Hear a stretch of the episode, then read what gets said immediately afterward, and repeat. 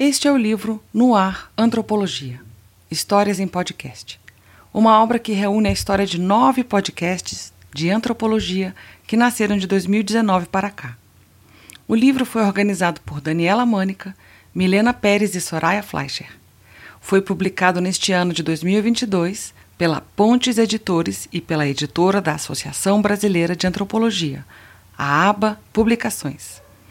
Recebeu financiamento do Programa de Pós-Graduação em Divulgação Científica e Cultural, do Laboratório de Estudos Avançados em Jornalismo e Instituto de Estudos de Linguagem da Universidade Estadual de Campinas e do Decanato de Pesquisa e Inovação da Universidade de Brasília. O e-book pode ser encontrado no site da ABA Publicações www.aba.abante.org.br. O livro impresso está à venda nas livrarias e com a Pontes Editores. www.ponteseditores.com.br. E já que é um livro sobre podcasts, nada mais coerente do que o livro também poder ser todo ouvido. Aqui apresento mais um dos seus audiocapítulos. Boa leitura, boa audição. Seja muito bem-vinda, seja muito bem-vindo. Você está no Observa Antropologia.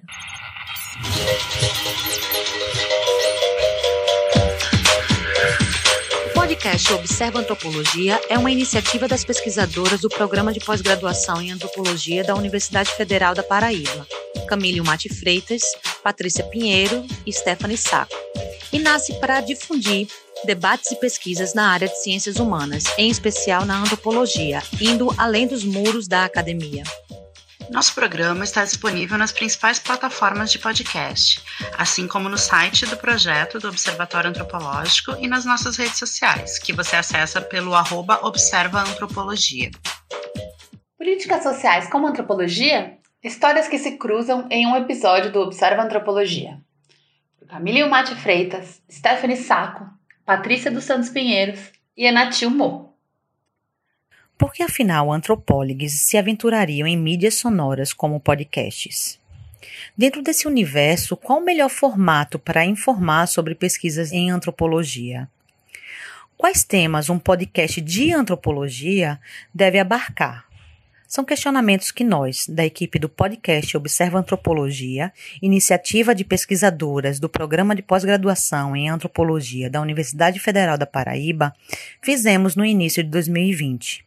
Esse ano que marcou a vida humana no planeta pela emergência de uma pandemia há muito não vista nessas proporções. Cada uma da sua casa propusemos uma sequência de quadros e episódios que reunissem professores, estudantes, representantes de movimentos sociais e pessoas que participavam como interlocutores de pesquisa. Fizemos dois quadros: Antropologia a Conta-Gotas e Pílulas Antropológicas. O Conta-Gotas foi com estudantes que tiveram que repensar suas pesquisas por conta da pandemia, que foram chamados a debatê-las junto com convidados especiais, em geral, seus interlocutores. Percorremos temas como cannabis medicinal, a patrimonialização da arte em barro, a cultura popular, o luto e a anemia falciforme e racismo. E em pílulas, a antropologia tem sido apresentada por professores que estudam temas como saúde, tecnologia e biossegurança, cuidado, saúde mental e políticas públicas de assistência social. Com o tempo, vimos que dava para fazer mais.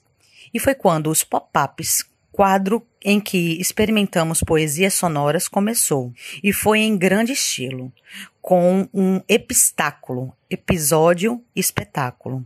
Você já amou uma travesti?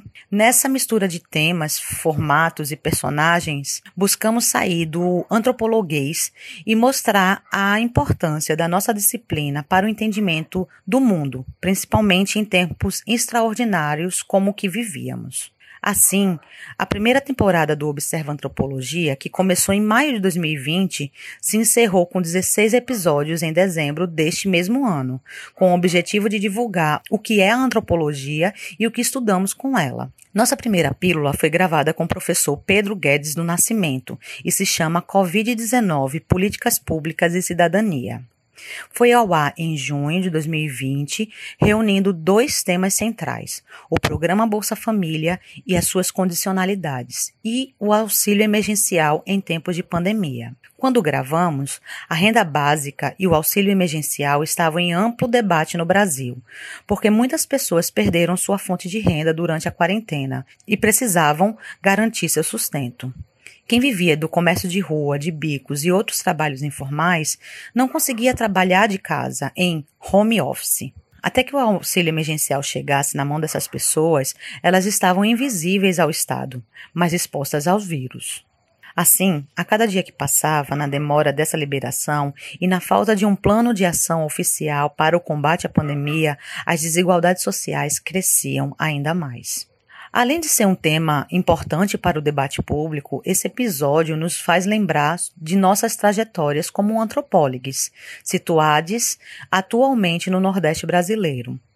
Para contar como as pesquisas na antropologia acontecem sobre e com as pessoas, além de, claro, abordar a pesquisa que Pedro compartilhou conosco, vamos fabular a partir de nossas experiências com políticas sociais, seja como pesquisadores ou como gestores.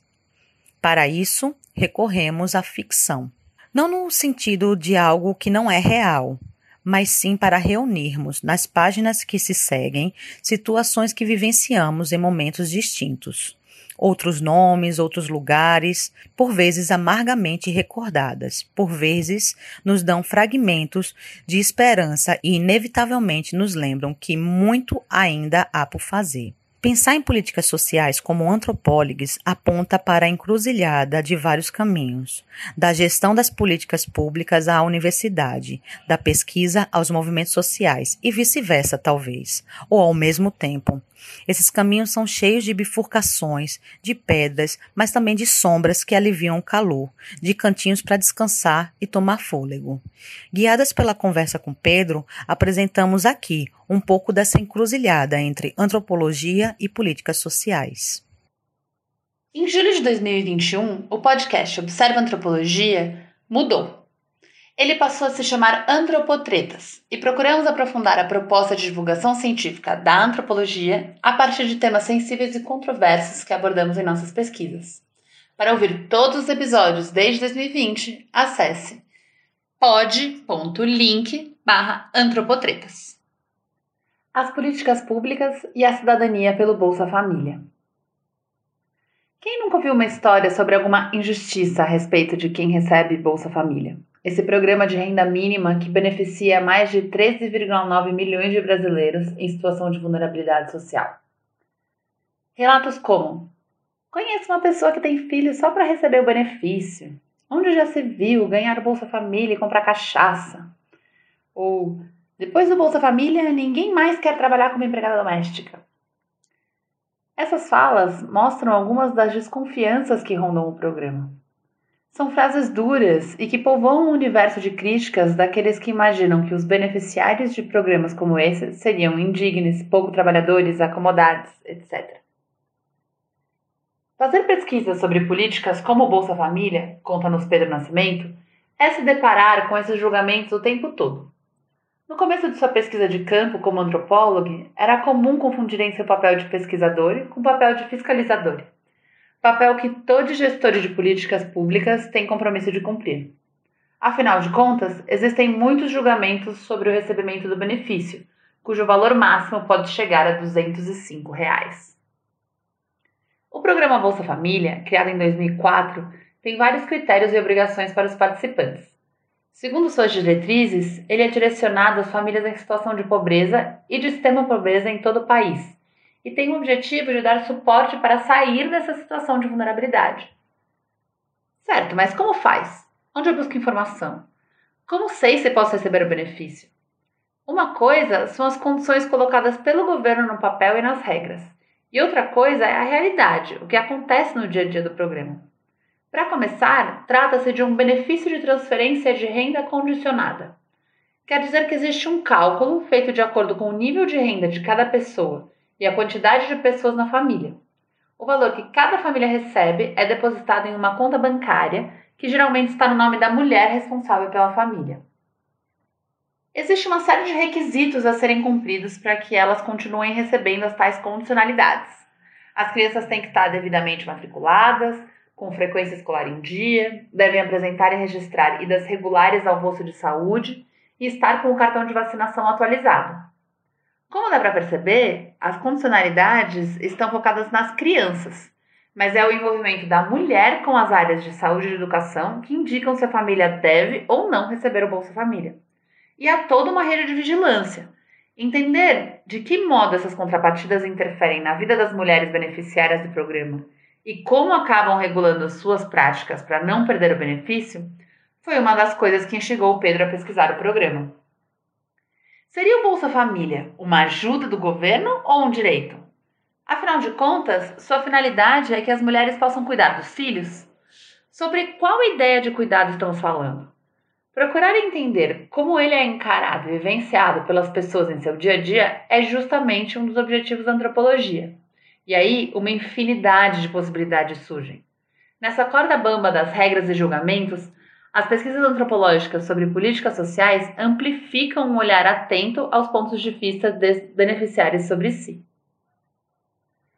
No programa Bolsa Família, convive-se com a possibilidade da interrupção do benefício a qualquer momento.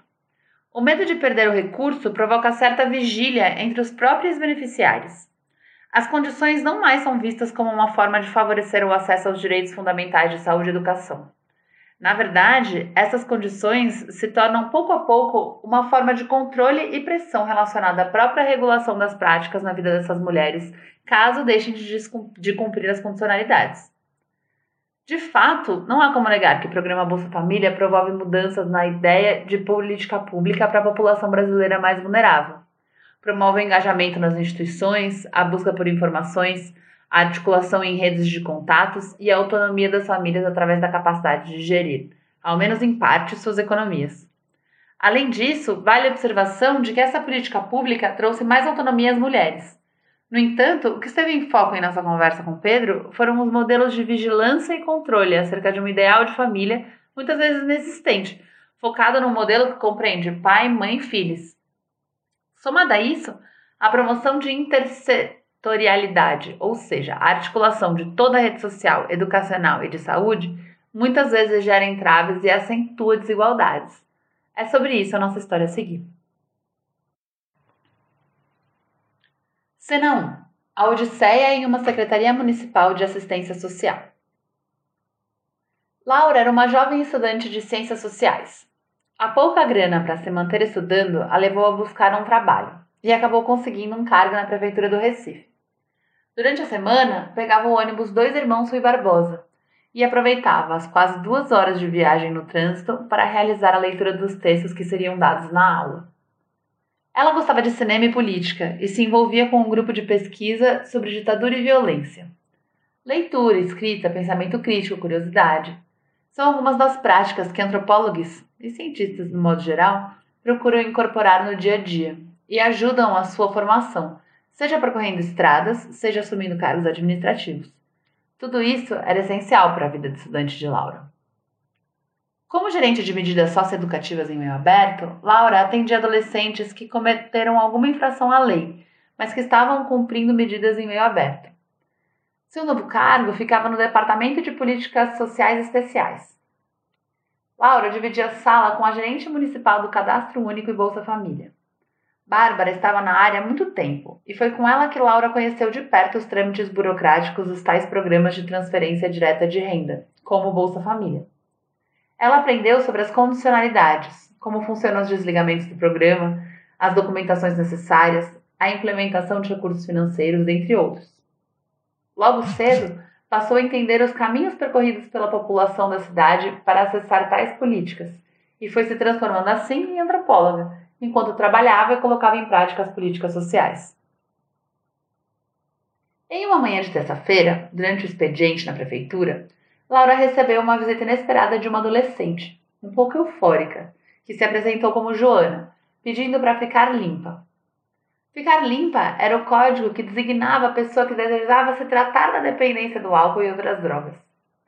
Foi a primeira vez que Laura se deparou com a via crucis da intersetorialidade. Logo ela, que inspirada pelas leituras antropológicas, acreditava que as políticas dialogavam uma com as outras. Ou seja, uma política social deve estar interligada com políticas de educação, saúde, trabalho, emprego, etc. Além disso, políticas sociais que devem estimular o bem-estar e distribuição mais igualitária de recursos são eficazes quando permitem a participação da sociedade civil no processo todo, gerando uma compreensão mais ampla e integral de seus efeitos. E isso era o que ela entendia como intersetorial. O município, que se orgulhava pelo pioneirismo na implementação de redução de danos para atendimento a pessoas usuárias de álcool e, e outras drogas, não abarcava o atendimento a adolescentes menores de 18 anos. Joana, com 16 anos, morava num bairro popular da cidade do Recife. Era a filha mais velha de cinco irmãos que dependiam do Bolsa Família como alternativa ao desemprego. A retirada do adolescente de sua residência e o abrigamento provisório numa unidade de atendimento a usuários de álcool e outras drogas era seu pedido. E foi atrás dessas políticas que Laura se engajou. Ela teve comprometimento com o crack. Caso tenha uma crise de abstinência, não teremos equipe preparada nessa unidade. Precisa passar por um processo de desintoxicação. Era o que diziam os profissionais do único CAPS AD para adolescentes. Laura, junto com Joana e seu pai, Sebastião, percorreu o centro de tratamento procurando saber onde Joana poderia ser acolhida pelo tempo necessário, até que houvesse a segurança de retornar à sua casa. A única vaga que conseguiram foi uma emergência psiquiátrica dentro de um hospital na zona leste da cidade, e a recepção aconteceu de um jeito violento.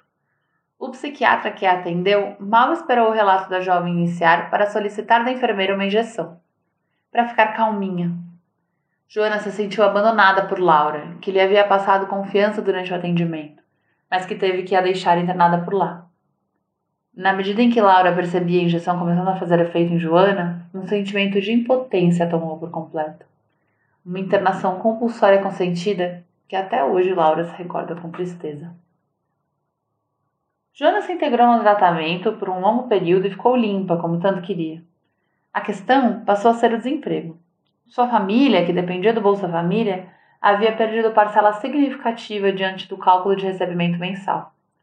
Suas irmãs gêmeas não haviam conseguido vaga na creche e por isso não estudavam, sendo impossibilitadas de ter a comprovação necessária para o programa. Era chegada a hora de outra articulação que Laura precisaria fazer.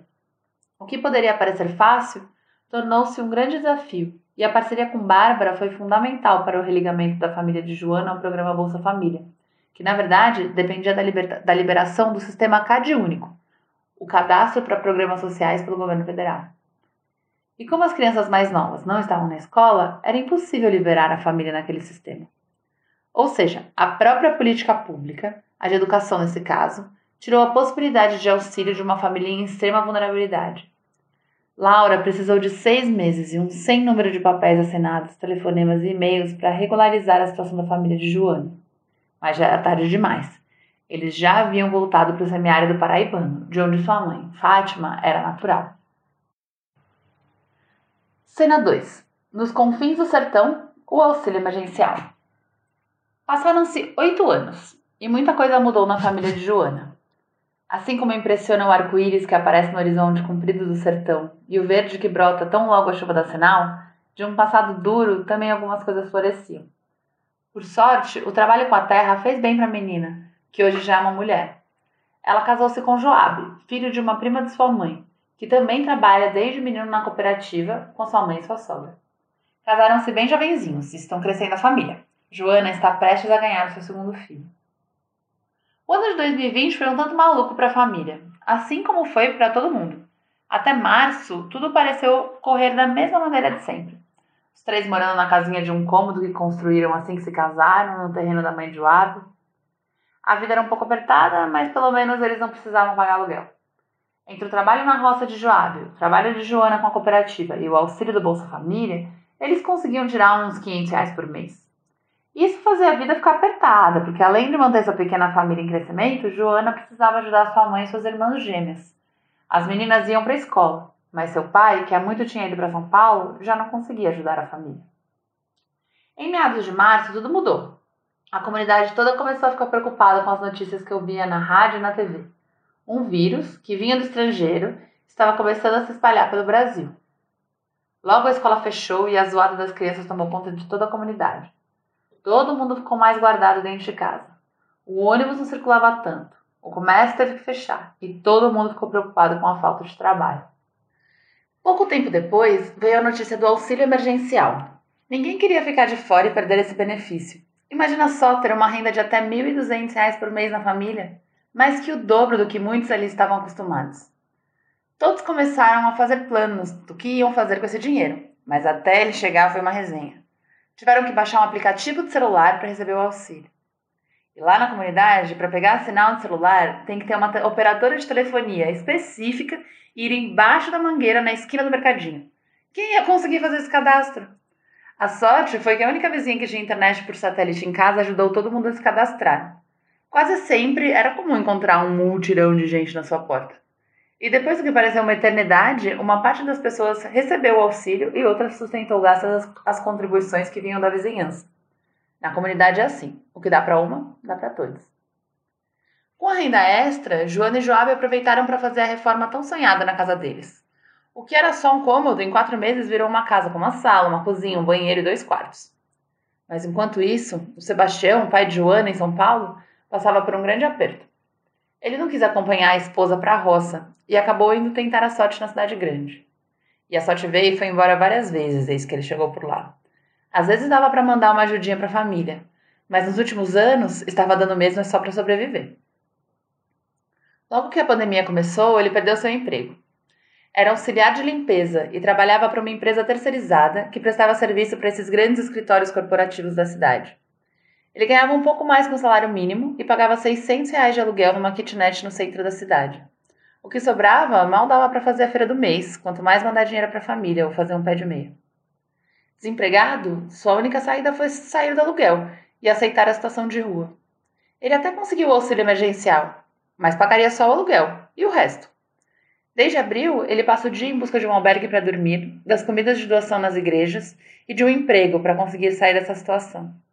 No dia que ele não consegue vaga no albergue, usa o dinheiro do auxílio em algum hotel barato do centro ou para outras urgências. Ele não contou à família que estava na rua. Sabe que as coisas nunca são fáceis por lá e não quis preocupá-las com a situação. Ele tem medo de pegar o vírus, adoecer e morrer sozinho. Mas tem esperança que essa fase vai passar e que ele vai se, re se reerguer, conseguir um bom emprego e quem sabe até voltar para o Nordeste. Nas encruzilhadas da vida, as histórias se conectam. Foi no início da pandemia que essas histórias se cruzaram. Laura, aquela estudante de Ciências Sociais e gestora da prefeitura, a essa altura estava iniciando seu doutoramento na Universidade Federal da Paraíba. Para isso, largou o emprego e se mudou para João Pessoa. Mas a experiência como gestora na prefeitura ainda reverberava em seus pensamentos. Lembrava dos casos que apareciam, das pessoas que chegavam pedindo ajuda, colocando suas realidades de vida, dificuldades ou sofrimentos. Para além de um cargo burocrático, Laura tornou o gabinete que dividia com Bárbara um espaço também de acolhimento e de escuta. Ela pensava nas pessoas que passavam por lá. Como estariam Joana e tantas outras agora? Com o auxílio emergencial, foi intermediado pela Caixa Econômica Federal, esse sistema acabou se sobrepondo ao CAD único e toda a rede do Sistema Único de Assistência Social. É triste pensar que muitas pessoas que poderiam ter sido identificadas e incluídas pela rede de assistência acabaram ficando de fora. Agora, se olharmos para as margens da sociedade, nem a própria sucessão de fatos ao longo dos tempos consegue dar conta da história. Na universidade, Laura conheceu Paloma, que logo virou sua amiga musa inspiradora. Paloma também é antropóloga, vinda de outro estado, do Rio Grande do Sul. As duas trocavam figurinhas sobre suas memórias de casa. Suas vidas tinham sido tão diferentes. Mas quando conversavam sobre a pandemia e suas consequências, principalmente para pessoas em maior vulnerabilidade, suas experiências acabaram se tornando parecidas. Juntas, refletiam que o que a pandemia fez foi expor situações que eram até então pouco conhecidas, considerando um conjunto amplo de populações vivendo em condições precárias. E que estão fora da rede de assistência social, dos cadastros, dos números, ou porque não eram vistas, ou porque não se percebiam como sendo alguém que poderia recorrer a alguma política por parte do governo. Provocadas e muito incomodadas com a desigualdade social que veio em seu entorno, em suas pesquisas, na vida de seus colegas, elas decidiram entrar em ação. Reuniram um grupo de estudantes para realizar um projeto de ação social.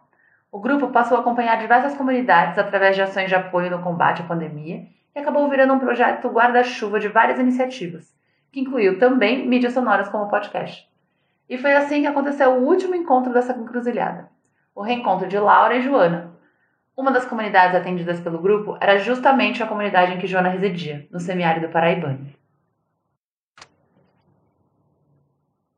Vidas refletidas em pesquisas antropológicas.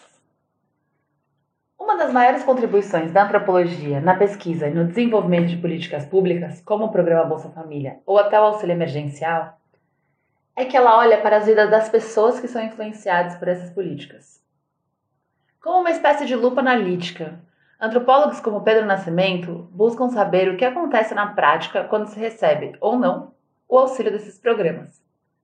Essas pesquisas muitas vezes se transformam em teses, artigos acadêmicos, que, embora importantíssimos, acabam não saindo da própria antropologia. Com o podcast Observa Antropologia, buscamos extrapolar essas fronteiras e contar para o mundo o que nós, antropólogos, fazemos e como nossas pesquisas ajudam a criar outros mundos possíveis. Aqui, quando falamos sobre políticas públicas, olhar de perto como elas tocam a vida dessas pessoas vemos com mais clareza o que mantém injustiças e as possibilidades de transformação social. A história de Joana e sua família coloca à vida as principais reflexões de Pedro Nascimento no seu episódio do nosso podcast.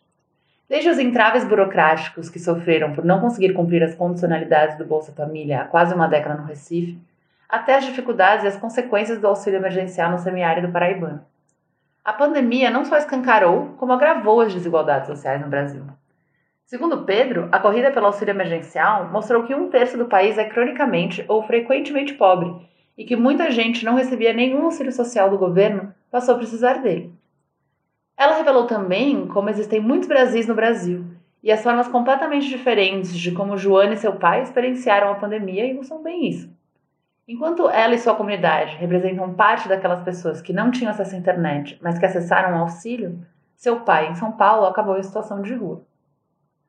Trazer essas discussões para a antropologia abre espaço para repensarmos os olhares que muitas vezes são cristalizados quando se pensa em políticas sociais de distribuição de renda.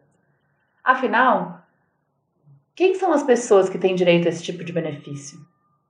Assim, como o trabalho de pesquisa de Pedro Nascimento, que é de 2020, pesquisas como de Cláudia Fonseca, de 95 e 2004, e de Cláudia Fonseca e Lúcia Scalco, de 2015, entre outras, nos ajudam a pensar como esses direitos são ou não cumpridos em contextos difíceis.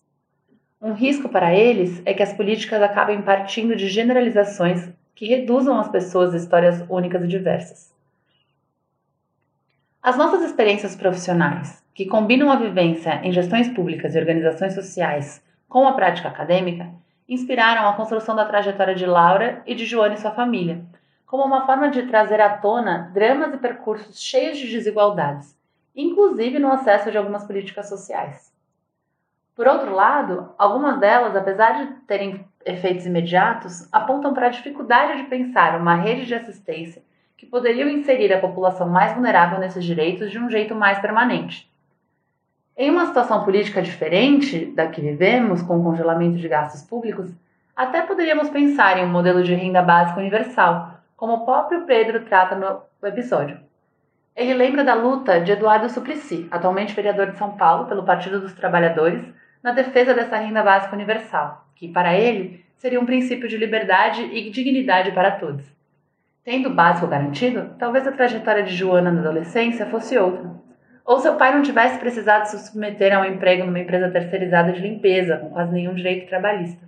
E o encontro com Laura fala desse lugar que muitas vezes ocupamos, Realizar pesquisa sobre e com pessoas, com organizações sociais, da academia gestão, ou, como no caso de Laura, no caminho inverso, informa-nos sobre as tensões que buscamos apresentar no podcast Observa Antropologia.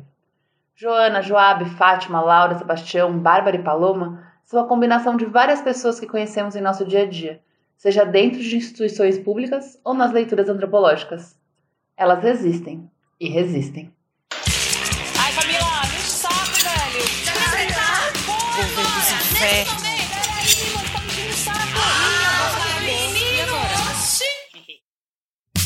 Seja muito bem-vinda, seja muito bem-vindo. Você está no Antropotretas.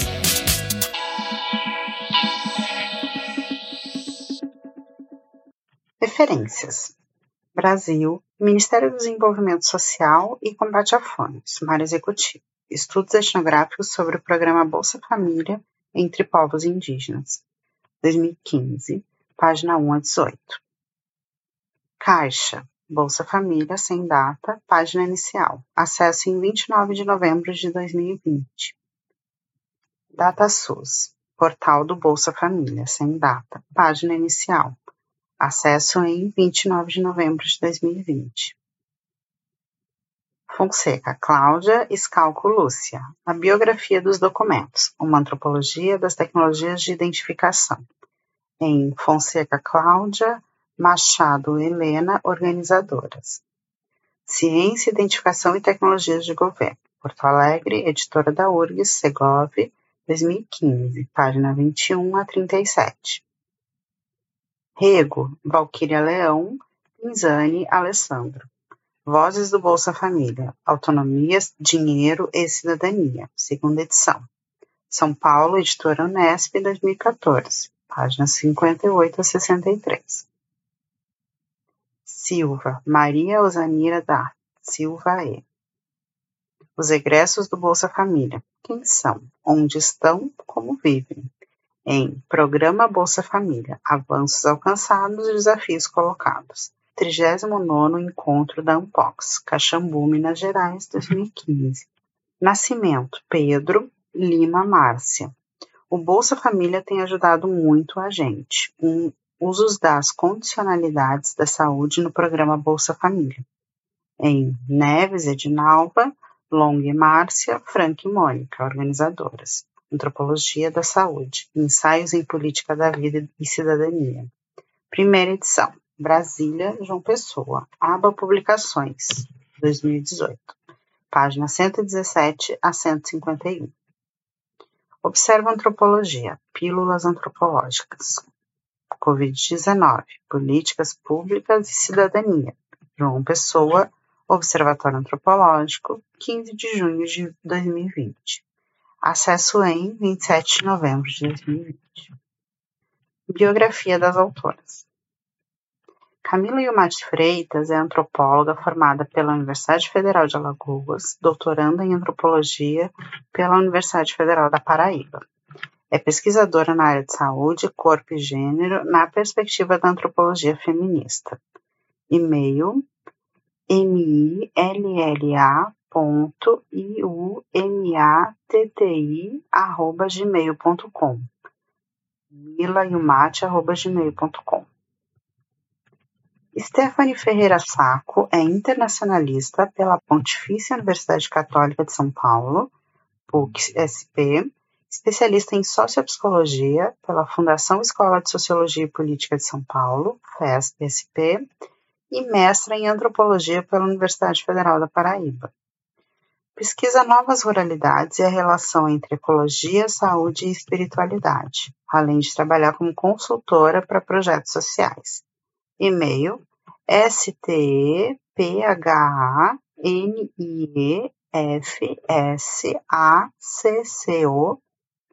gmail.com stephanieFsaco.gmail.com Patrícia Pinheiro é professora visitante na Universidade Federal da Integração Latino-Americana, UNILA.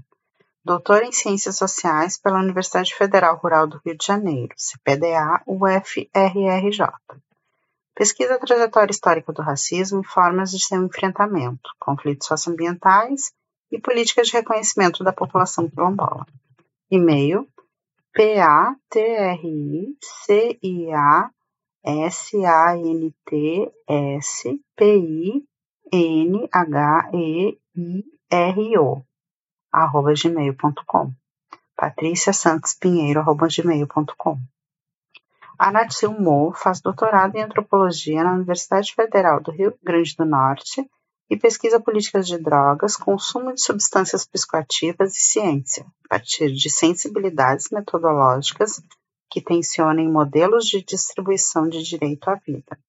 E-mail anatil_hotmail.com A-N-A-T-I-L underline arroba hotmail.com